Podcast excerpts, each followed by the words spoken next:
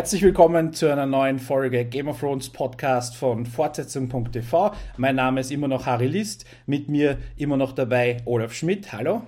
Hallo. Wir haben letzte Woche die Folge The Red Woman besprochen. Wir waren uns irgendwie, oder ich war da zumindest der Meinung, dass das so eine eigentlich eine bessere Endfolge gewesen wäre als eine Anfangsfolge. Heute meine Meinung, das war jetzt eine richtig gute Anfangsfolge. Wie siehst du das? Ähm, ich finde ja, deiner Theorie von letzter Woche folgend, hätte ich zum Beispiel diesen ganzen ähm, äh, Theon und Sansa-Kram auch noch gut in die, in die letzte Staffel packen können. Generell hatte ich ja letzte Woche auch schon gesagt, ich mache mir da nicht so viel Gedanken drüber, ob irgendwas ein guter, gutes Staffelfinale ist oder ein guter Auftakt. Ich, äh, ich empfinde das eher als eine lange Erzählung und äh, ja, war zufrieden mit der Folge, kann jetzt aber nicht sagen, ob das jetzt eine gute Auftaktfolge für eine Staffel gewesen wäre. Die Folge heißt Home und ähm, wir werden versuchen herauszufinden, was dieses Home bedeutet. Da gibt es ja meiner Ansicht nach mehrere Möglichkeiten, das zu interpretieren, was irgendwie öfter vorkommt, habe ich das Gefühl, dass sie so ein relativ äh, mehrdeutiges Wort nehmen und dann ein bisschen ein Thema in, die, in den Folgen einfließen lassen, habe ich das Gefühl. Das wäre jedenfalls nicht das erste Mal, das stimmt, ja. Dann fangen wir doch gleich an mit, äh, es geht los mit Herrn Stark Junior namens Bran. Dies habe ich mir richtig gemerkt. Wo ja der du ja. Kannst die, auch die, du kannst auch die Langform nehmen, Brandon. Brandon. Fällt dir dann leichter. Das ist, das ist tatsächlich leichter. Und ähm, der hat ja die ganze Staffel 5 ausgesessen, also pun intended. Und äh, jetzt sitzt er wieder nur rum und hat seine Visionen. Und was tut er da? Wird er. Äh, wer ist dieser Three-Eyed Raven, gespielt von dem großartigen Max von Südow? Wer ist das eigentlich? Kannst du mir da ein bisschen Kontext geben? Also, ich habe das wirklich der kam ja in der letzten oder in der vorletzten Staffel am Schluss nur quasi optisch vor, aber da wurde ja nichts erklärt. Wer ist das? Was ist das? Was macht er? Kann ich dir auch nicht so richtig beantworten. Ähm, äh, in den Büchern wird diese Figur, die taucht auch so ähnlich auf. Also die ist erst eine Rabenfigur und dann später so eine so ein Mann halt. Ähm, ich glaube, dass das ich meine, ich hätte jetzt nochmal irgendwo im Zusammenhang auch mit der aktuellen Folge gelesen, dass dieser, dieser Three-Eyed Raven der letzte Green Seer ist. Ich weiß allerdings nicht mehr, was Green Seeing ist. Das taucht in den Büchern aber auch auf. Ich schätze mal, dass damit diese Fähigkeit gemeint ist, die der Bran jetzt halt auch entwickelt, dass er irgendwie durch Zeit und Raum reisen kann und sich vergangene Ereignisse wieder vors geistige Auge rufen kann oder so. Und vermute mal, dass es irgendwann auch so sein wird. Ich schätze einfach mal. Das ist jetzt Spekulation meinerseits. Das wird auch in den Büchern nichts zu gesagt bisher, meiner Meinung nach. Ähm, dass, ich glaube, dass er das irgendwann auch beeinflussen kann, diese Situation, und irgendwie verändern kann. Also kann das sein, dass er hier sich gerade in so einer. Ist das eine Trainingssituation? Würde ich sagen. Ich würde sagen, das ist Training, was da jetzt läuft, ja. Mhm. Was, und, und dann gibt es dieses kleine Mädchenwesen, oder sind es mehrere? Ich weiß nicht. Ähm, die es ist, äh, es ist, glaube ich, das letzte. Es ist ein Children of the Forest, so heißen die. Ah, das war das. Ich, da, ich, dachte mir doch, da war irgendwas. Die Children of the Forest, das kann ich, das weiß ich noch, das sind die Ureinwohner von Westeros. Bevor die ersten Menschen da waren, lebten da nur diese Children of the Forest und äh, dann kamen die ersten Menschen und dann haben die sich, ich weiß nicht, über tausend Jahre lang bekriegt, bis sie dann so eine Art Waffenstillstand geschlossen haben und das Abkommen war, Ihr könnt überall eure Burgen hinbauen und eure Ländereien aufteilen, aber lasst die tiefen Wälder in Ruhe, da leben wir. Wir haben ja natürlich in der Geschichte der Fantasy und Science Fiction immer, geht immer gut aus, wenn man äh, Abmachungen mit Menschen trifft. Die halten sich immer dran. Richtig. So. Auf der anderen Seite ähm, Ab, äh, Ab, Abkommen mit irgendwelchen indigenen Naturvölkern oder so, das läuft eigentlich immer gut aus Menschensicht. ja. Okay, und ähm, jetzt wird's lustig, weil Brandon Bran hat in seiner Vision, in seiner oder in seiner Zeitreise, wie auch immer man das sehen will, Er sieht seinen Vater, seinen Onkel, der ja auch noch nicht geklärt ist, was mit dem passiert ist. Der ist ja in Folge 2 oder so am, verschwunden, also Folge 2 der ersten Staffel, und seitdem nicht mehr aufgetaucht, aber den gibt es ja auch noch. Theoretisch, das ist ja auch der Grund, warum die dann später eine Suchmission in den Norden geschickt haben, von der Mauer aus, ist der dann noch irgendwo unterwegs. Und äh, ich weiß gar nicht mehr, was der ursprüngliche Auftrag war. Ich glaube, er sollte gucken, was da. Sie hätten irgendwie merkwürdige Meldungen bekommen von Crestas Keep und ich glaube, da sollte er hin ursprünglich. Also er war Scout er? einfach, glaube ich. Genau, der, der Scout von der Nightwatch, richtig. Genau. Oder Ranger nennen die das, glaube ich, ja, bin ich Ranger. ganz sicher. Natürlich. Klassischer Fantasy-Begriff. richtig. Also der lebt noch und ist natürlich auch noch ein, oder eventuell lebt er noch, auf jeden Fall ist ungeklärt, was mit dem ist. Ähm, und dann gibt es den, wie steht, in welchem Verwandtschaftsverhältnis steht die, ach, jetzt habe ich den Namen, Lü, Lü, Lü, Liana. Liana. Liana ist die ähm, Schwester von äh, Ned Stark, also Ah, die ist eine Schwester. Das konnte ich, habe ich, äh, kann ich nicht erinnern. Ich habe natürlich die, diverse irgendwelche Fantheorien mitbekommen. Ich habe mitbekommen, dass sie in Winterfell so eine Statue haben, die schon vorkam, wo Robert und Ned damals irgendwas über sie geredet haben. Ich weiß nicht, ob du dich noch erinnern kannst, der, ähm, der Robert Baratheon, der jammert in der ersten Staffel auch immer noch der Liana hinterher. Die ist ja irgendwann, ich weiß nicht wie, zu Tode gekommen, kann ich dir nicht mehr sagen. Aber die hatten auf jeden Fall eine, äh, eine Liebesbeziehung und äh, ja. Irgendwie ist das auch der Auslöser, glaube ich, gewesen für diesen Baratheon-Targaryen-Krieg, wo, wo sich dann quasi die Rebellion entwickelt hatten, die Targaryens vom Thron Weil gefickt Einer wurden. von den Targaryens sie Helena von Treut hat. Oder so. naja, ist das Gleiche. Ich meine. Ja, Herr, natürlich. Ja. Na, das gibt Martin aber auch immer zu, ne, dass er sich ähm, aus diversen Mythologien quasi bedient hat. Jetzt habe ich das vermischt. Helena of Troy. Na, Helen of Troy oder Helena von Troy. Ist geschenkt. Sorry. Ist so ja, du beschwerst dich immer über Anglizismen. ja, das ist kein Anglizismus, das ist einfach nur ein englischer Name. Ja, oder ein fantastisches. Ein Anglizismus wäre, wenn du sagen würdest, ich habe gestern gechillt Game of Thrones gewatcht. Das sind Anglizismen. Ja, okay. Ja, und dann natürlich, äh, jetzt weiß ich nicht, ob es Fanservice oder später relevant für die Handlung, aber Hodor Backstory wird aufgemacht. Ja, glaube ich nicht, dass das für die Handlung irgendeine Relevanz haben wird. Ist aber ein netter Moment natürlich, ne? weil die Figur ja auch so eine gewisse Tragik immer in sich hatte. Und man sieht auch den, ähm, diesen alten Ritter, den der Theon geköpft hat oder der als junger Mann die gleichen Koteletten noch hat. Oder Sir Roderick. Genau, den meine ich. Also, der hatte damals schon die gleiche Frisur. Nur damit man sie erkennt. Ist praktisch. Okay, das war's dann dort, außer dass noch Mira heißt sie, haben wir letztes Mal festgestellt. Ja. Äh, natürlich äh, hat den Bruder verloren, äh, ist natürlich dementsprechend ein bisschen geknickt und ähm, bekommt und, quasi. Und langweilt sich wahrscheinlich auch einfach brutal, sagt sie ja zwischendurch auch. Ich sitze hier nur rum und gucke mir an, wie er seine Visionen hat. Habe ich mir irgendwie anders vorgestellt, so. Aber was natürlich, weil ich sage, hier jetzt ähm, klassische Anfangsfolge, sie bekommt jetzt keinen Auftrag, aber sie bekommt die wesentliche Information, du wirst was zu tun bekommen. Also das ist ja ganz ähm, aus dramaturgischer Sicht natürlich wichtig, dass ja. man einen Charakter nicht einfach der, im Raum herumstehen lässt, sondern dass man ihm auch dem Charakter eine Information gibt, gleichzeitig mit dem Zuschauer in dem Fall. Du wirst was zu tun bekommen, du wirst wichtig äh, werden und das ist auch für mich, ehrlich gesagt, eine, ein bisschen eine Beruhigung, dass ich jetzt quasi davon ausgehe, dass der Bran nicht die ganze Staffel in der Höhle herumliegen wird. Mich hat das äh, auch ein wenig überrascht, denn ich bin eigentlich davon ausgegangen, dass der diese Höhle nicht mehr verlässt, sondern seine, was auch immer er tut, seine Handlung von da aus irgendwie geistig durchführt. Das äh, ist jetzt, finde ich, das der erste Punkt, wo ich wirklich sage, das geht jetzt richtig, richtig über den Roman hinaus von dem, was wir bisher so haben. Das ist jetzt so richtig neue Zielrichtung. Finde ich, find ich sehr spannend. Bin mal gespannt.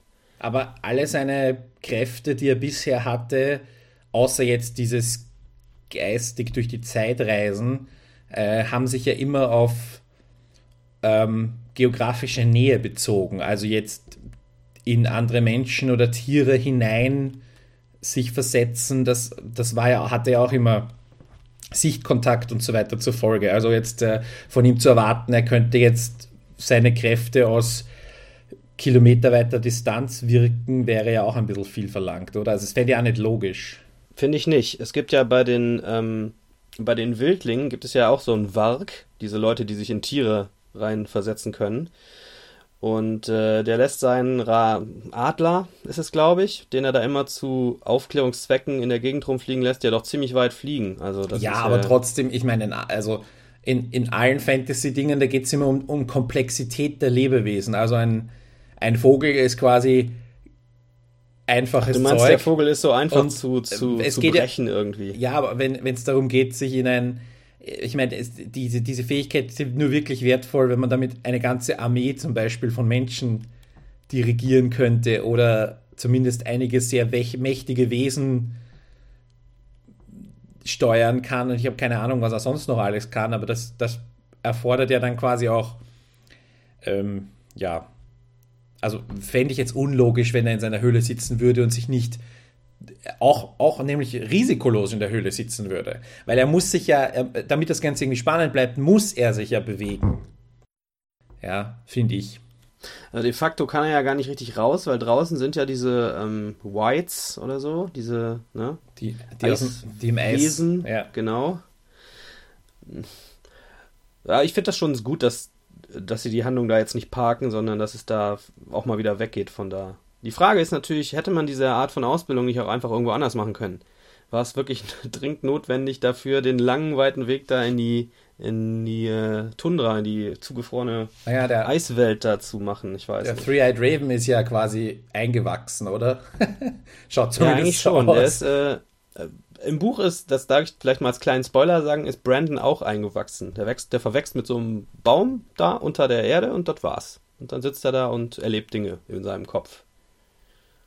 Nein, ich finde jetzt kein Spoiler, es ist eine Variante. Also ich Ja. meine, man muss ihn, äh, es macht irgendwie Sinn, wenn man sagt, da ist jemand, der ist de facto schon ein Baum, dass man selber zum Baum wird, um mit einem anderen Baum zu kommunizieren. Das finde ich jetzt in Deswegen- einer Fantasy-Welt, in einer Logik, äh, also einer Logik gehorchend, wie ich es aus Fantasy kenne, fände ich irgendwie, aber vielleicht lehnen wir uns da jetzt zu weit aus dem Fenster. Ich finde das eigentlich auch ganz passend, weil ja auch diese, diese, das wird jetzt, in der Serie ist da noch nicht viel zu gekommen, aber diese Children of the Forest, Name ist ja schon, ne?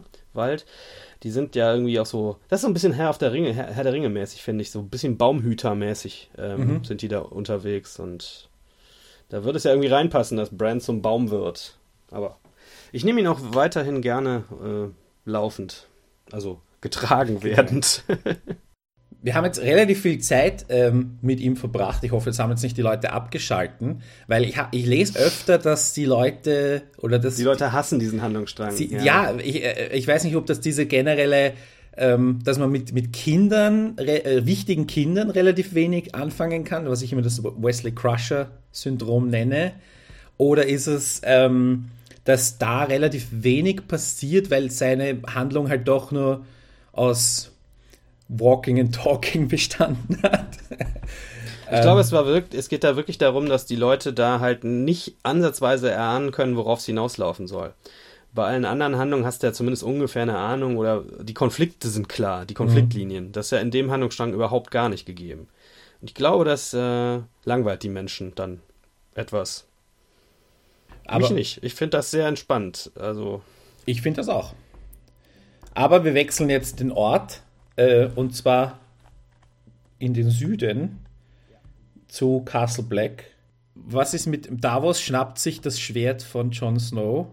ja, er will kämpfen, er will sich nicht ähm, einfach, äh, er will nicht aufgeben und er hat ja auch gesagt, wenn wir aufgeben, werden wir sowieso, sobald wir den Raum verlassen, getötet. Also, Richtig. Äh, insofern. Aber ich habe noch immer nicht verstanden, was jetzt seine, seine richtige Motivation da ist. Aber gut, er ist halt jetzt in dieser Situation, es bleibt ihm eigentlich eh nichts anderes übrig. Und ähm, die Wildlings äh, mit, wie heißt er? Ed? Irgendwas mit Ed. Ed. Jetzt weiß ich auch nicht, wer Ed ist. Der Name fiel ja schon ein paar Mal, aber ich kann diese Freunde von John da an der Wall kann ich wirklich nicht mit Namen zuordnen. Bis auf Ed jetzt. Das ist jetzt neu.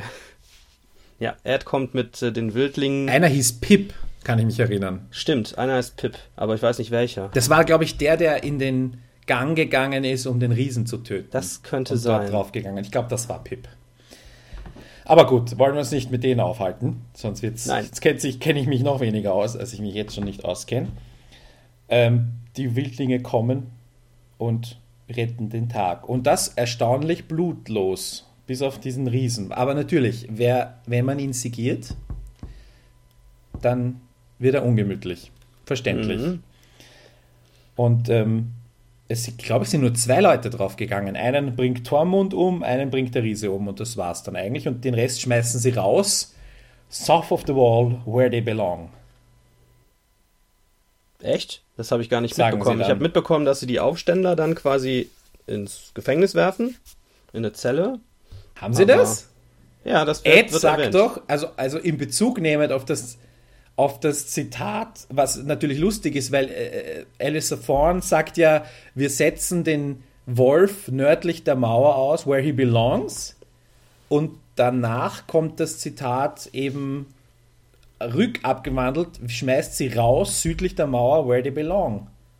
So habe ich das interpretiert, aber ich glaube, es sagt doch Ed und Ed kann das Zitat vorher gar nicht gehört haben. Also Ich bin mir, also ich bin mir ziemlich sicher, dass sie an der Stelle sagen, dass sie sie jetzt in die Eiszellen da einsperren.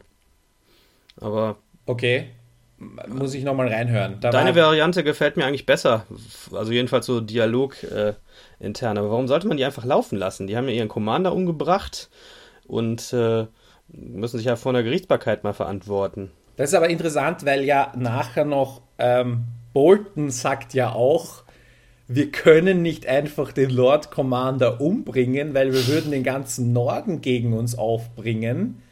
Das könnte man ja jetzt, wenn das quasi so ein allgemeines Rechtsverständnis ist, könnte man ja sagen, ihr seid jetzt vogelfrei, weil ihr, ihr, wir alle wissen, was ihr getan habt. Wir werden Raben ausschicken. Ihr habt jetzt die Möglichkeit, euch im Wald durchzuschlagen, aber ihr habt sicher nicht die Möglichkeit, noch irgendeine Art von ehrbarer Arbeit zu finden. Mal abgesehen davon, dass ihr eh jemand seid, wenn ihr, ihr hattet ja eigentlich diese Lebenspflicht an der Mauer. Das heißt, Wollte ich gerade sagen, du bist eh schon Deserteur, Mhm. wenn du die Mauer verlässt, dann darfst du eh schon von jedem freien Bürger Westeros erschlagen werden ohne Konsequenz. Weil du ja deinen Eid verletzt hat, hast. ja, also jetzt sind sie quasi doppelt ge Gut, Gemarkt. warten wir das ab, ob sie jetzt nun in der Zelle landen oder im äh, oder irgendwie vogelfrei sind, spielt ja jetzt für die Handlung auch keine große Rolle. Die sehen jetzt eh nicht mehr auftauchen, die sind jetzt weg. So. Olli, wollte ich noch kurz erwähnen, Olli Lebt hat irgendwie, leider noch. hat irgendwie Eier. Ist der Einzige, der das Schwert nicht fallen lässt. Also irgendwie. Ja, was er versucht auch einen von den von den Wildlingen anzugreifen noch zwischendurch. Aber sie bringen ihn nicht Ich meine, ich um, habe weil ja er Verständnis ist, ne? für, für, ähm, für seine Situation. Ich finde aber trotzdem immer noch, dass er jetzt, dass er irgendwie grausam draufgehen sollte für seine Tat. naja. Und dann ähm, kommt eine Szene, die sehr klein ist, aber meiner Ansicht nach unbedingt erwähnt werden muss. Tormund kommt in die Kammer, wo John liegt, bemerkt kurz, dass er, dass es sehr viele Stiche gebraucht hat, ihn zu töten. Und sein zweiter Satz ist: So, jetzt schicke ich meine Leute Feuerholz sammeln, damit wir die Leute verbrennen Genau. können. Und äh, wo ich mir richtig sage, das ist gutes Management im Norden. Ja, es hat ein Pragmatiker, Ein der weiß halt, wie Pragmatiker. das läuft. Genau. Ja. Und mein dritter Satz hätte sein müssen, warum zum Teufel habt ihr ihn noch nicht verbrannt? Ja? Aber wir reden ja hier von Stunden, oder? Also wenn ich mir das Ja. jetzt so durchrechne, ähm, geht es hier wirklich um Stunden. Ja, würde ich sagen. Also ich glaube nicht, dass schon tatsächlich. Ähm, warte mal, der, der, die Frist lief doch, glaube ich, bis, bis zum Abend, oder? Diese Frist, wie lange sich Davos und seine Leute äh, das überlegen könnten. Also sind jetzt vielleicht zehn Stunden oder sowas. Naja, es war ja schon Rahmen. relativ dunkel, als sie ihn... Und es ist saukalt bei denen, also das ist schon vertretbar, würde ich sagen. Und wir hatten ja die bisherigen Verwandlungen waren ja auch so. Die waren in der Nach am, am Abend und dann in der Nacht sind die Zombies herumgelaufen. Also das, das passt. Das würde ich jetzt nicht ultra kritisieren als unlogisch. Wollen wir gleich die Mauer noch fertig machen oder Ja. wollen wir uns das große Ding aufheben für den Schluss? Ach nee, machen wir die Mauer doch eben noch fertig. Ich meine, Okay, weil wir wissen jetzt nicht genau, wie sie sich innerhalb der, des Castles jetzt neu organisieren, weil was natürlich richtig ist, ist, dass nur noch ein paar Nachtwachen da sind und der Rest sind Wildlinge. Also halten die Wildlinge jetzt Castle Black, werden die jetzt quasi die neue Night's Watch. Das wird einmal spannend, aber äh, danach passiert eigentlich nur, dass Davos wieder Melisandre fragt. Die hat auch irgendwie resigniert, warum auch immer. Die hat, äh, ja, die ist wirklich komplett desillusioniert offensichtlich, weil ihre Vision und ihr ganzer Plan da zu Staub zerfallen sind. Und dann macht sie das, das unbeeindruckendste Stück Zauberei, das ich je gesehen habe. Weil in Wahrheit, ja, in Wahrheit gibt es ihm einmal waschen, schneiden, legen, bitte. Und, und einen Spruch. Und einen murmelt entscheidenden Zauberspruch. Den entscheidenden ja. Zauberspruch. Ja, okay, gut. Also würdest du dich da einigen kritischen Stimmen aus dem Internet anschließen, dass du da an der Stelle gerne mehr Brimborium gesehen hättest, oder? Ja, auf jeden Fall. Mir geht das ganz anders. Ich finde das super, dass sie das so nüchtern erzählt haben, ohne irgendwelchen Schnickschnack drumrum. Ich finde das ideal gelöst. Ich hatte auch eigentlich gedacht, na, es hat nicht funktioniert. Das hätte ich ja noch besser gefunden, wenn sie den jetzt einfach tatsächlich einfach. Jo, geht mhm. nicht. Keine Ahnung, wie man die Geschichte dann weitererzählen könnte, aber. Also ich sag mal so, das sah ja doch aus ähm, beim Aufwachen, als wäre er er selbst und nicht ähm, so eine zombifizierte Version. An der Stelle muss man vielleicht nochmal zu dem Roman gehen. Ähm, Spoiler-Alarm, aber jeder, der hier zuhört, weiß das eh. Ähm, Im Roman gibt es eine Figur, die heißt Lady Stoneheart. Hast du vielleicht schon mal gelesen? Habe ich gehört, ja. Das ist die wieder, wiederbelebte Caitlin Stark. Nach der Red Wedding wird die von einem dieser Priester wiederbelebt. Da warten die Fans ja seit. Äh, kommt die Figur noch vor? Was wird passieren? Und deswegen hatten die überhaupt auch die Spekulation, dass diese äh, John-Szene jetzt so endet, wie sie dann geendet ist. Also, dass man quasi Leute wieder, wiederbeleben kann, wenn man die entsprechende priesterliche Ausbildung genossen hat. Ich finde den Lady Stoneheart Handlungsstrang nicht weiter erwähnenswert. Der, der spielt so 20 Seiten lang eine Rolle. Die, die, die, die läuft da so in der, in der Landschaft rum mit, mit dieser Brotherhood of Banners inzwischen übrigens. Und ich glaube, was sie tut, ist im Folge der äh, dieser, dieser Red Wedding Schlacht da äh, so Vagabundi, also so frei rumlaufende Verschwörer umbringen und so. Die machen den dann kurzen Prozess und hängen die an den nächsten Baum. Und das ist so der Handlungsstrang. Mehr passiert da nicht. Ja, wie finden wir jetzt den, den Bogen wieder? Ja, na, ich, ich, vielleicht habe ich mich da vertan. Also ich finde es jetzt auf die Schnelle nicht, ähm, ohne mich da jetzt durch viel Text durchzuwühlen, aber okay. Ähm, ja, aber dann gehen wir doch gleich zu seiner Schöpfung. Jetzt gehen wir, jetzt gehen wir zu Franken Mountains Todesmoment, also zu dem Kill ja. da. Ist natürlich ähm, die Szene, dieser komische, ich nenne ihn jetzt den Schwanzwedler, weil ähm, der dass der drauf geht, das war halt eher lustig. Ich bin mir noch nicht ganz sicher, ob diese Szene einen Sinn macht. Also, außer jetzt mal ein bisschen Heiterkeit in seiner Erzählung äh, hineinzubringen. Aber was, was soll diese Szene? Für mich ist es so, der Mountain könnte eventuell später eine größere Rolle spielen und, und hier wird seine unfassbare Loyalität zu Cersei gezeigt, glaube ich. Das soll diese Szene vermitteln, die wir nachher noch einmal sehen, dass er einfach immer an ihrer Seite ist. Aber sie gibt ihm auch Zeichen. Das konnte man in der Szene in dem äh, in ihrem Privatgemach sehen. Ja, ja. Bevor sie dann die Treppe runtergeht und auf die anderen Soldaten stößt, gibt sie ihm so ein Handzeichen. Das heißt, die kann ihn irgendwie so steuern oder so. Schon spannend. Ich, ich, äh, die Szene ist für mich eine reine Comic Relief Szene gewesen. Also ich äh, glaube nicht, dass sie jetzt eine große Bewandtnis für irgendwas ähm, hat. Klar, es sollte sicher auch noch mal nebenbei verdeutlicht werden, dass der Mountain, äh, wie du sagst, total loyal ist und auch keinerlei Kritik duldet. Wobei das auch wirklich echt so ein geschmackloser Kram wieder war. Fand ich schon ganz schön, dass er ihn da an die Wand geklatscht hat. Das fand ich wirklich lustig. Aber ich meine, er ist jetzt nicht, seine, seine Aufgabe ist es jetzt nicht, äh, durch die Stadt zu gehen und zuzuhören, was die Leute reden. ich fände das eigentlich gut, wenn der jetzt in den nächsten Folgen immer so in der Gegend rumrennen und irgendwelche Leute an die Wand klatschen ja, würde. Weil er auch so unauffällig ist, dass er einfach überall zuhören könnte, was die Leute. Ich glaube eher, dass er geschickt wurde, weil sie sich gemerkt hat.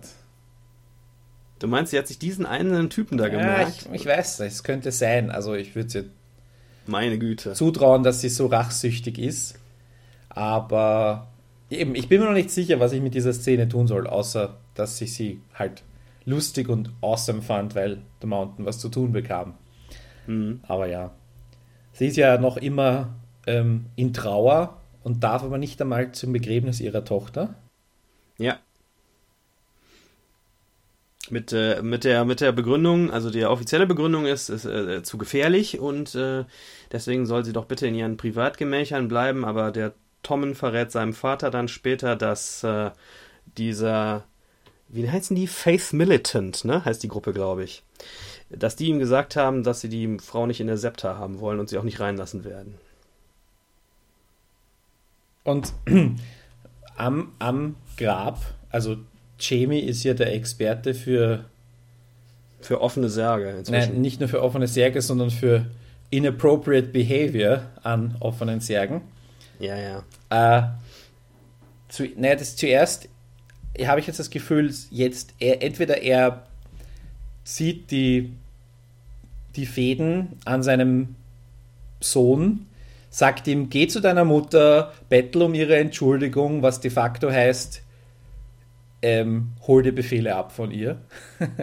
also das ist so, glaube ich auch, wie das dann nachher endet. Er, er geht ja dann auch zu ihr und bittet sie um Entschuldigung und ich weiß nicht, ob er es so direkt gesagt hat, aber für mich war das so ein, ich tue jetzt alles, was du sagst und bin ein braver Junge. Hm. Also, dass sie jetzt de facto wirklich nicht, natürlich nicht auf dem Papier, aber de facto die echte Königin oder Herrscherin von King's Landing ist. Was in der nächsten Folge dann plus eben The Mountain an ihrer Seite traut sich auch keiner an sie heran. Also sie ist wirklich in einer, einer riesigen Machtposition und ich, ich hoffe oder ich erwarte, dass sie diese ri- riesige Machtposition jetzt auch nutzt, um sich zu rächen. Definitiv, aber eventuell auch in der, in der Handlung, der, der Gesamthandlung etwas weiter zu spinnen. Finde ich interessant. Also ich habe das jetzt nicht so verstanden, dass der, ähm, dass das jetzt so aufgebaut werden soll, dass jetzt der Tom quasi seiner Mutter dann äh, die Macht übergibt oder so. Ich hatte, fand das eigentlich schon äh, so ehrliche Reue, dass ihm das leid tat, das, was sie so mitmachen musste, dieser Walk of Shame und äh, er entschuldigt sich ja, dass er, er entschuldigt sich bei ihr, dass er sie nicht vernünftig beschützt habe und finde ich aber eigentlich ganz, ganz interessant, was du sagst. Könnte ja so sein. Ja, aber er hat Aber- immer noch nicht die, er hat immer noch nicht die, die mm, Eier oder wie auch immer, immer nicht den Mut, seiner Wache zu sagen, wisst ihr was, holt's meine Frau verdammt nochmal aus dem Kerker, ja, also äh, oder, oder seine Mutter zu fragen, darf ich mir den Mountain ausborgen dafür?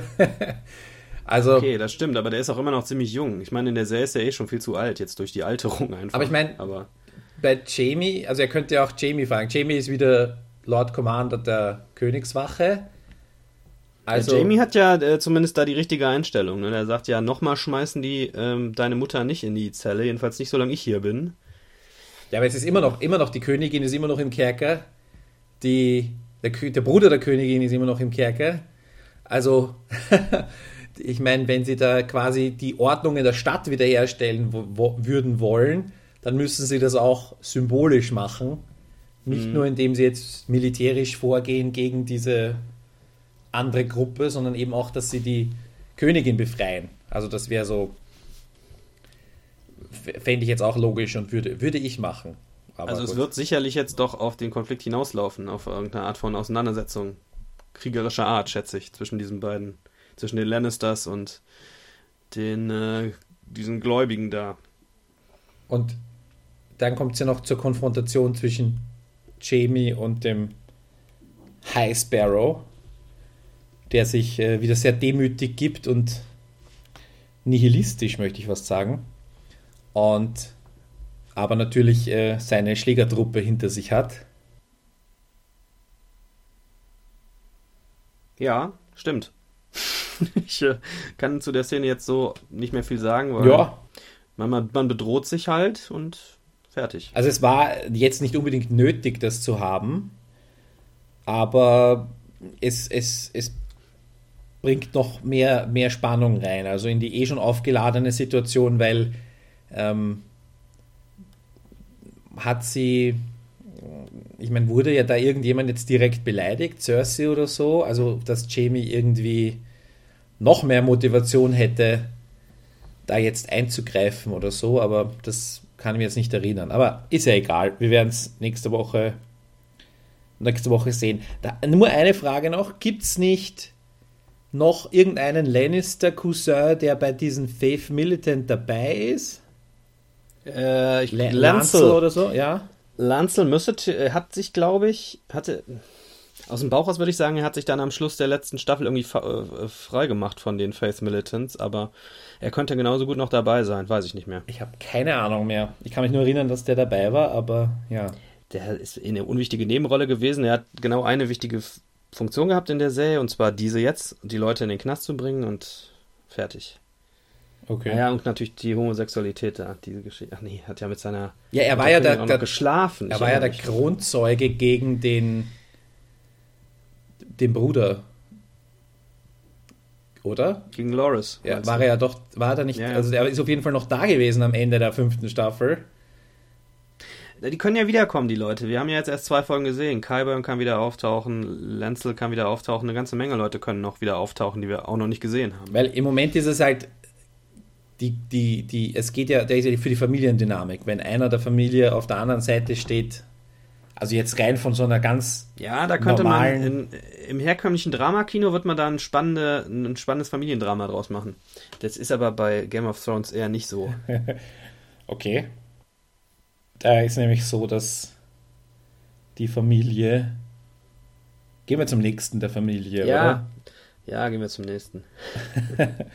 ähm, ich dachte, dümmer kann er nicht mehr werden, aber habe mich getäuscht. Aber er hat es auch selber erkannt, dann auch am Schluss noch. Tyrion. Was sollte die Aktion? Ich habe es nicht verstanden. Also man hat ihm gesagt, ja, die Drachen in Gefangenschaft, das mögen die nicht so und die essen auch nicht mehr, seit ihre Mama weg ist. Äh, warum dann freilassen? Außerdem ist ja, ich glaube, er hat sind die jetzt frei, ein, die sind ja immer noch in dem Verlies da. Also. Sie, aber sie sind, können sich zumindest innerhalb des Verlieses bewegen.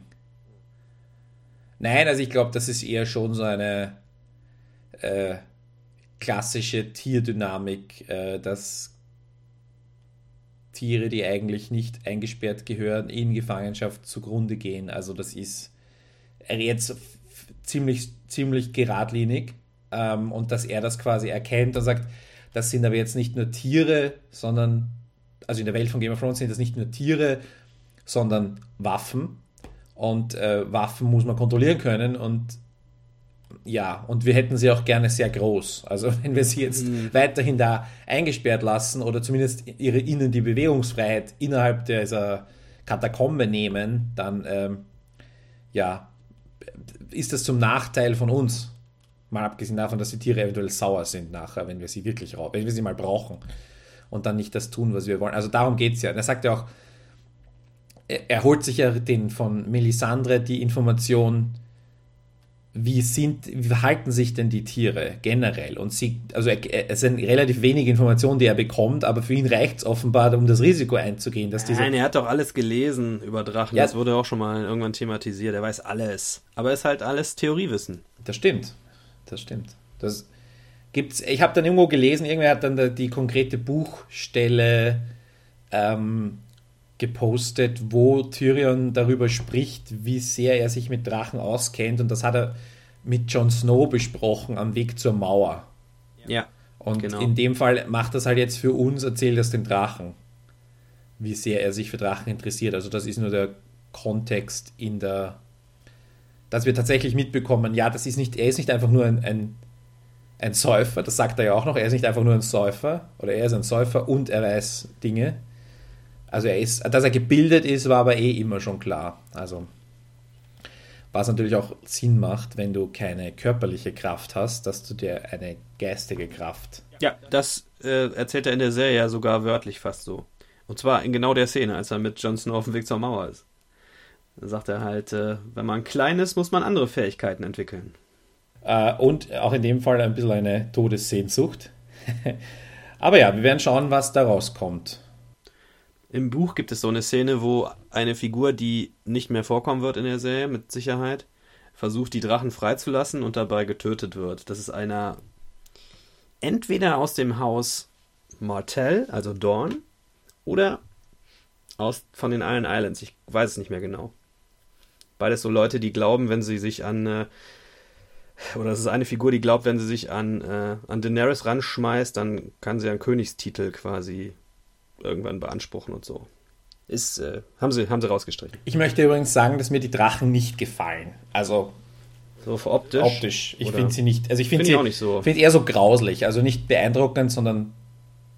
Also, Trotzdem, ich fand die, die Szene fand ich gut. Die war lustig und spannend und das hat mir gereicht dann. Das stimmt, absolut. Okay. Dann sind wir Ja, äh, jetzt wieder, können wir noch wieder zurück kurz am. Bravos abhaken mit einem Satz, wie ja die Serie auch irgendwie über dieses Örtchen jetzt immer so hinweghuscht. Ich hätte es lustig gefunden, wenn sie sie jede Woche verprügelt hätten. Also jetzt nicht, weil ich drauf stehe, wenn kleine Mädchen verprügelt werden, sondern eher so aus. Ähm, man hätte irgendwie so eine Art Running Gag draus machen können, weil jetzt klingt, wirkt es irgendwie ein bisschen kurz. Sag ja, okay, die war halt zwei Tage auf der Straße und jetzt ist sie eh wieder dabei. Aber man hätte ihr, ihr dieses Martyrium und diese Prüfung oder was auch immer ihr da auferlegt wurde, hätte man ruhig auswalzen können, meiner Ansicht nach. Würde man wahrscheinlich auch machen, aber die, dieser Handlungsstrang muss ja irgendwann mal zu was führen. Und da können sie sich jetzt, wenn sie noch, sagen wir, noch zwei Staffeln machen, nicht ewig Zeit lassen, diesen Handlungsstrang dann auch mal auf eine Zielgerade irgendwie zu, zu bekommen. Ja, wobei wir haben jetzt noch acht Folgen hier.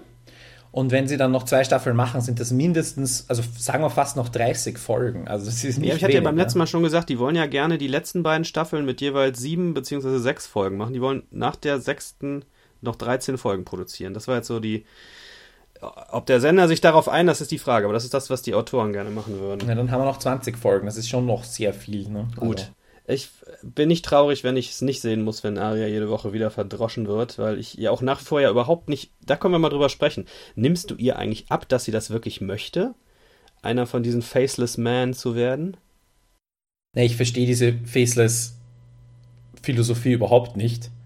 Also das ist einfach. Äh, mir, ist es, mir ist es lieber, wenn mir jemand etwas, eine, eine Philosophie erklärt und dann kann ich mich dieser unterwerfen oder nicht. Aber sie hat ja, also sie hat vielleicht Informationen bekommen, aber wir haben keine Informationen bekommen. Das heißt immer nur die kryptischen Sätze von Jagan und ich weiß, habe keine Ahnung, worum es geht. Insofern, äh, ihr etwas abzunehmen ist natürlich, ich weiß es nicht. Sie hat, sie hat ja nichts sonst zu tun, oder?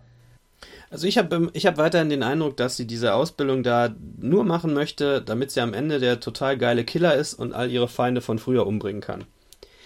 Ähm, ich glaube nicht, dass da wirklich eine charakterliche, äh, so ein Umdenken stattgefunden hat, wie ihre Ausbilder das ja gerne hätten, glaube ich nicht. Aber das, das macht natürlich, das wäre, also das würde ihrer ganzen Geschichte bisher natürlich total entsprechen.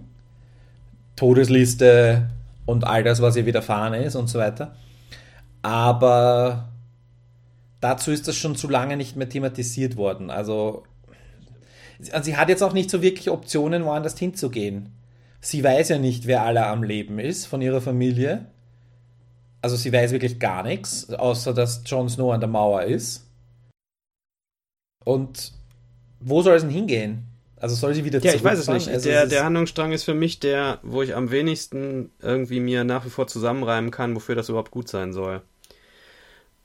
Sie hat die Wahl, sie hat die Wahl zwischen dieser Ausbildung, Austern verkaufen und zurückfahren mit all den Gefahren, die äh, äh, drüben herrschen. Also ich glaube, da hat sie dann quasi die rationale Option gezogen, oder? Möglich. Ich lasse mich gerne davon überzeugen irgendwann mal, aber das wäre halt sehr schön, wenn das mal. Ich finde, diese Ausbildung sollte jetzt bitte zu Ende sein und dann der Handlungsstrang irgendwie anders weitergehen. Fände ich gut. Aber es macht keinen Sinn, weil so richtig weit ist in ihrer Ausbildung doch nicht. So, wir haben jetzt noch zwei große Brocken vor uns. Das eine sind die Boltons. Oder, nein, eigentlich drei. Sansa haben wir auch noch, aber die Ja, kann man ja. mit den Iron Islands dann gemeinsam machen. Boltons, ähm, ja, der Storch war da. Und Ramsey ist wieder mal wahnsinnig. Okay, gut. Haben wir. Ha, ha- hat dir das jetzt was gegeben? Ich meine, er bringt seinen Vater um, weil er glaubt, er Ähm. könnte ihn jetzt enterben. Das habe ich. Das, ich bin mir nicht sicher, ob dieser Gedankengang irgendwie aufgeht.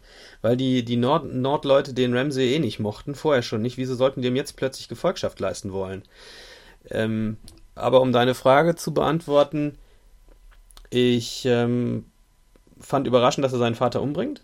Ich fand auch, dass es in der Szene, bevor die, die, bevor die die Kameraeinstellung gewechselt haben, wäre auch möglich gewesen, dass sein Vater ihn umbringt. Es hat für einen Moment so ausgesehen, ja? Ne? Ja, ja. Das haben Das viele gesagt. Finde ich gut. Hat, ich, hat mir auch gut gefallen, dass das so, so, also das war ein Moment, der mich schon ein bisschen überrascht hat. Ich weiß noch nicht, wofür es jetzt gut war.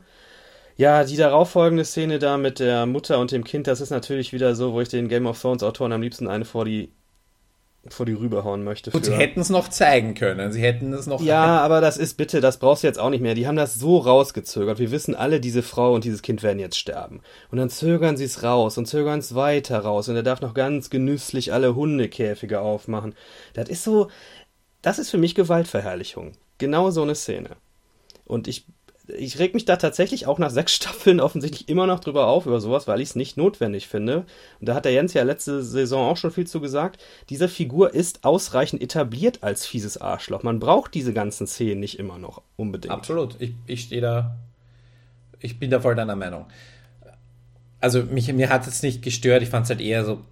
äh, Also mich, mich stört die Gewalt nicht, aber mich stört die verlorene Zeit. Das ist. Ähm, Hm, ja, das geht Also beides- er hätte auch einfach, äh, er hätte in dem Moment, wo er zu diesem Meister sagt, la, äh, bring sie her, hätte man eigentlich gar nichts mehr zeigen müssen, weil du de facto weißt, was passiert. Oder du hättest Ja, vielleicht richtig, noch genau. die, den Meister zeigen können, wie er die Leichen wegträgt oder sowas. Ja, Aber irgendwie so. das hätte völlig gereicht und du hättest zwei oder drei Minuten Zeit gewonnen. Wichtiger allerdings, weil du sagst, du bist dir noch nicht sicher, warum er ihn umgebracht hat, außer ich, wir hatten ja vorher diese Situation, da steht ja noch ein dritter Mensch im Raum, nämlich dieser Karstark, Karstark. der übrigens Harald mit Vornamen heißt, glaube ich, wenn ich das richtig habe. Ähm, Das ist der Sohn von dem, den Jon Snow äh, geköpft hat. ähm, wen, wann hat er wen geköpft? Äh, das hatte irgendwas mit. Äh, An der Mauer den einen, der mit dem Nee, das war nicht mehr an der Mauer. Das, das muss noch in Winterfell gewesen sein. Und der Jon Snow hat den geköpft? Der Ned Stark hat den geköpft. Wahrscheinlich, wahrscheinlich war es Rob Stark. Ja. Rob Stark, Rob. Stark, da war irgendwas, das habe ich gelesen. Genau. ich konnte der muss nämlich an einer Stelle mal mit dem Schwert so ein Todesurteil vollstrecken wegen Verrat oder so. Das muss das gewesen sein. Ja, das macht am meisten Sinn. Aber interessant ist ja, dieser Karstark schlägt dem alten Bolton noch was vor und Ja. der alte Bolton ist damit nicht einverstanden und in dem Moment offenbar haben sich Ramsey und er vorher abgesprochen, so wir überzeugen jetzt meinen Vater und wenn mein Vater nicht überzeugt werden kann, dann müssen wir das anders regeln. Und Ah, So, okay. so interpretiere ich das. Da- Und, und was jetzt auch noch kommt, sie, äh, da ist ja das Haus Karstark, dann noch ein anderes Haus und das Haus Amber, glaube ich. Und das Haus Amber ist doch das, wo der Rickon hin unterwegs ist. Richtig. Habe ich nochmal nachgelesen übrigens. Rickon und Osha befinden sich zurzeit auf der Insel Skargos, wo sie sich versteckt halten. Aber sie wollten doch Richtung Amber, oder? sie wollten nach Amber zum, wie gesagt, zu diesem Last Hearth, so heißt deren, der Hau, deren Haus, deren Sitz, äh, um den Jungen da irgendwie in Sicherheit zu bringen. Ja, aber jetzt ist es ja so, die Umbers sind ja offenbar tatsächlich gemeinsam mit den Karstarks und dem dritten Haus. A, sind das die meisten oder die wichtigsten Leute im Norden, das wird ja erwähnt. Und B, sind sie loyal zu den Boltons, speziell zu Ramsay Bolton. Das heißt, da könnte es jetzt auch eben sein, was sie nämlich auch sagen, solange es einen Stark gibt, haben wir ein Problem. Und jetzt könnte eventuell einfach so in einem Aufwasch das Schicksal von Rickon geklärt werden, indem er einfach umgebracht wird und seines Handlungsstranges erledigt. Tja, das äh, könnte passieren, klar. Ja, also das, das finde ich insofern interessant, weil wir ja keinen Hinweis darauf haben, was mit ihm passiert ist seit Staffel 2 oder so. Ich vermute ja, da habe ich jetzt die Tage nochmal drüber nachgedacht, dass diese Nordhandlungsstränge jetzt weiter so laufen, dass sich irgendwelche Königshäuser da verbünden, nicht verbünden, vielleicht irgendwelche Auseinandersetzungen führen und am Schluss werden die allesamt überrannt von diesen White Walker. Alle weg. Das würde mir gefallen. Also hättest du nicht gern als irgendwie Happy End am Schluss der ganzen Geschichte, dass ein Stark in Winterfell regiert?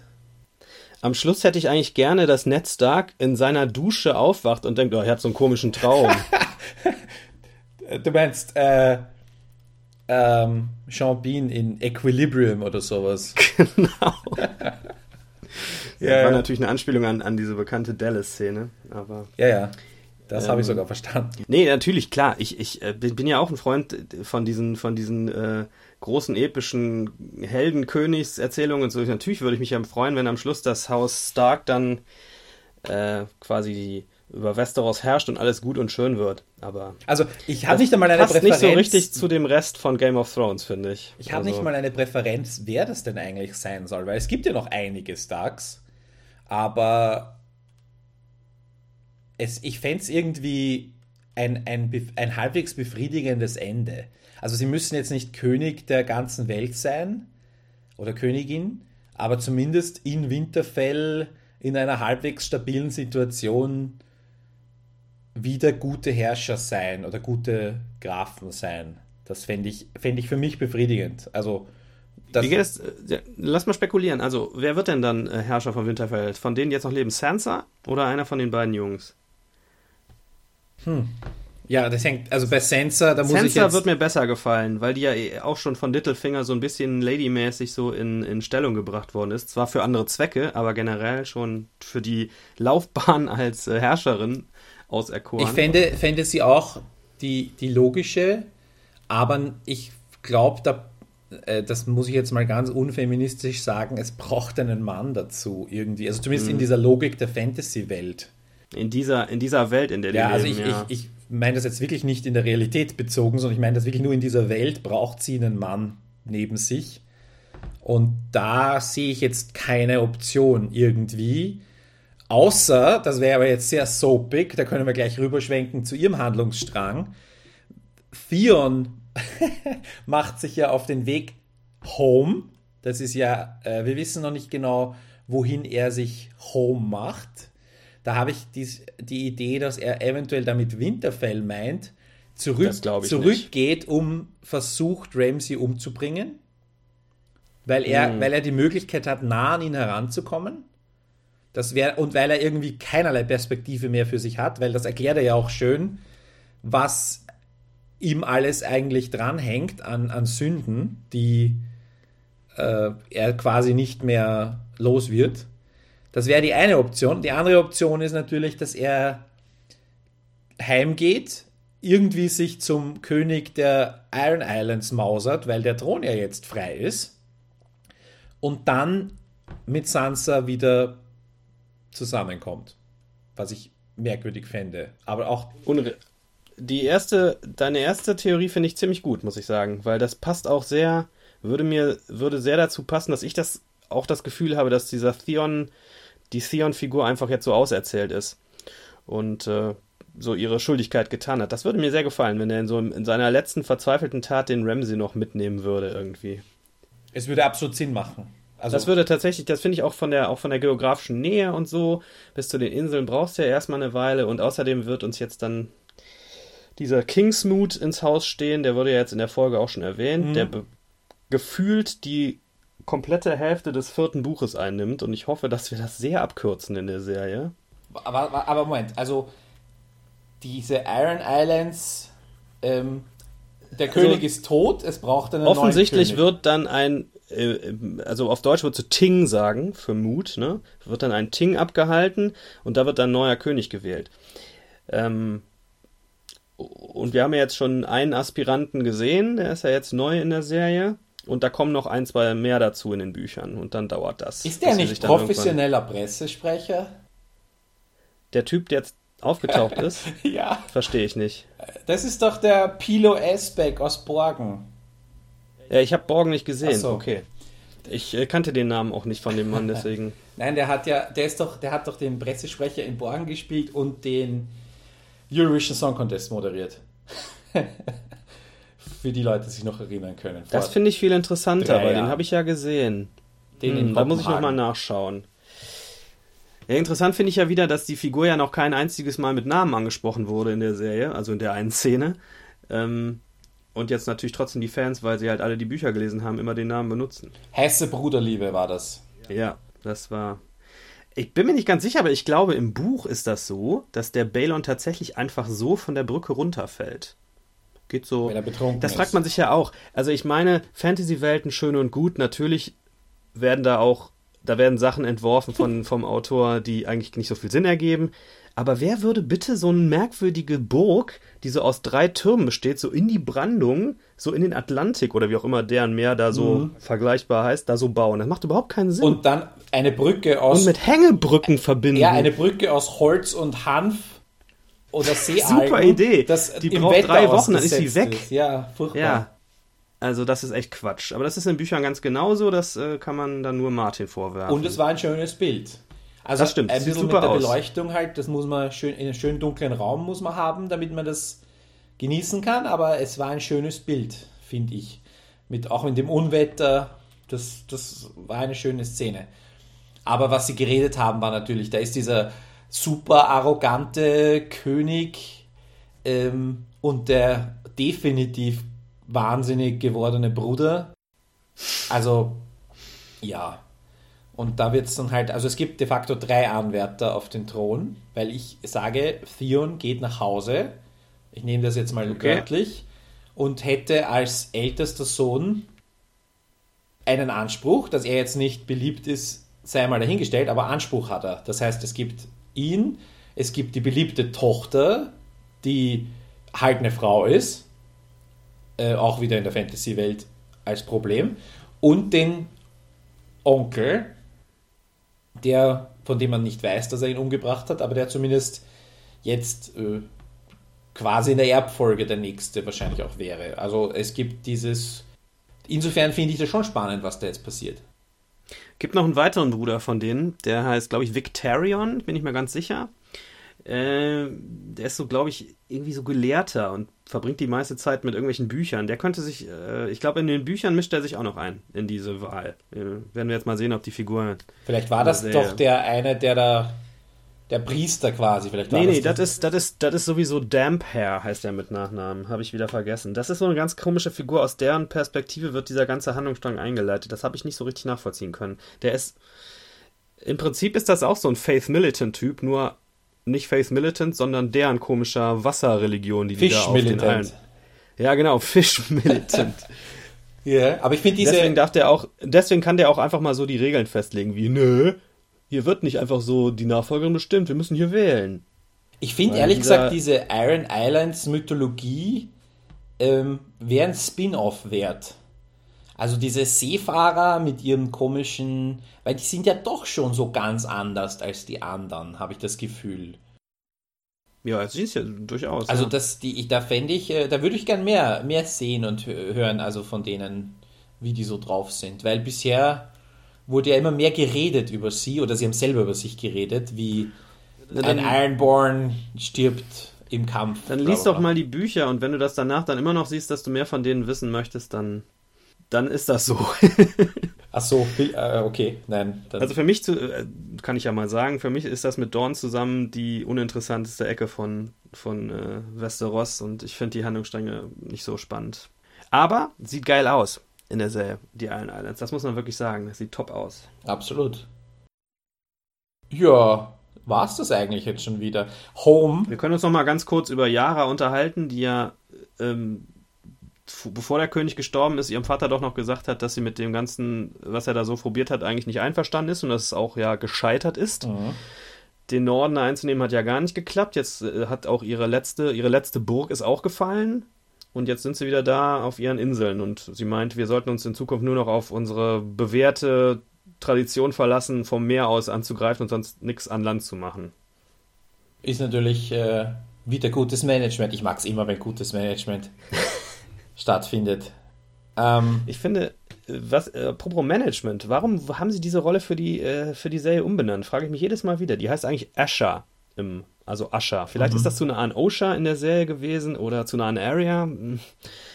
Ja, jetzt heißt sie jedenfalls Yara. Aha, okay. Das ist nur ein Name. Eher. Solange sie nicht was mit M das heißt. Das ist ein bisschen merkwürdig, weil das wirklich der einzige Name ist in der Serie, der geändert wurde. Das ist komisch. Man hätte sie auch Mara nennen können. Ja, das ist vielleicht zu nah an Mira dann. Das Ach, geht doch alles nicht. Ja, bitte, aber die Häuser heißen Martell, Tyrell. Tyrell, eben, da, da komme ich auch immer durcheinander. Ja, ja Home äh, müssen wir noch ergründen. Also Theon sagt, er geht home. Das habe ich jetzt schon ausgebreitet. Dann Bran am Anfang, I was home oder irgendwie sowas sagt er zum ja. Raben. Äh, kommt das Wort home sonst noch mal vor? Oder naja, zwei ist da schon mal gar nicht so schlecht. Ja, einer am Anfang, einer am Ende. Ja, und Jon Snow ist auch wieder zu Hause.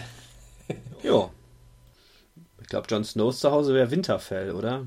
Glaubst du, der fühlt sich da wirklich zu Hause? Nee, in der Mauer? naja, er ist. Wo er so viele nette Freunde da gefunden hat.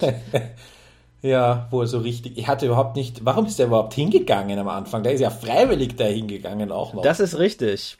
Weil er irgendwie keine Perspektive sah, hat er gedacht, und ich bin ja eh ein Bastard, ich habe keine Thronfolgechancen und auch sonst keine Perspektive, also gehe ich zur Mauer. Ja, aber dann, äh, ich meine, es kann ihm doch nicht an heiratswilligen Fra Frauen gemangelt haben. Da habe ich auch da, nicht verstanden. Der hätte was weiß ich, einen Schmiedsberuf oder irgendwas ein, ein anfangen können. Wie der andere Bastard von Robert zum Beispiel. Und ich meine, ich mein, der, der Sir Roderick war ja auch offenbar zufrieden als Oberritter in Winterfell. Das hätte Jon Snow ja auch anstreben können. Wie heißt die nächste Folge? Ich äh, weiß nicht. Okay, du? Ich habe auch nicht nachgeschaut. In der nächsten Folge kommt jedenfalls der Tower of Joy vor. Wie heißt das? Was ist das? Das ist jetzt wieder diese diese Backstory da von Ned und Robert Baratheon und dieser Lyanna. Ah, okay. Damit hat es was zu tun. Ja, das ist ja doch diese eh schon die diese Spekulation über die über Jon Snow. Mutter von John. Ja, genau. also das weiß jetzt eh schon jeder. Und wer. Die Theorie ist jedenfalls nicht mehr sehr äh, sehr unbekannt, ja. Es ist mir ehrlich gesagt egal. Am Anfang der ersten Staffel fand ich das interessant. Da dachte ich, das interessiert mich, wer ist die Mutter und so. Jetzt nach sechs Staffeln oder fünf. Was? Am Anfang war es doch völlig, war es insofern egal, weil das, er wurde halt etabliert als Bastard und es, Aber es, es wurde auch schon in der ersten Folge ist das schon drin, dass die Caitlin ein Problem damit hat, dass ähm, ihr Mann Ned ihr nie gesagt hat, wer die Mutter von diesem Kind ist. Ach so, okay. Äh, da fand ich das interessant. Inzwischen sage ich, ist mir echt egal. Können wir uns jetzt bitte mal um den Winter und um die Walker und um die richtigen Probleme kümmern? Den Winter. Ja. Und bitte endlich eine Brücke von Marine nach Westeros bauen. Achso, ja. Danny Daenerys kam ja auch nicht vor. Ja, finde ich gut. Finde ich immer gut, wenn die nicht vorkommt.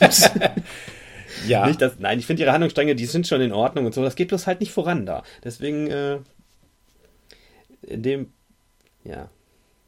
Aber es gibt, äh, wie gesagt, also äh, Marine nehme ich, nehm ich viel, viel lieber als, als Dorn und eigentlich auch lieber als die Iron Islands. Also, geht schon klar.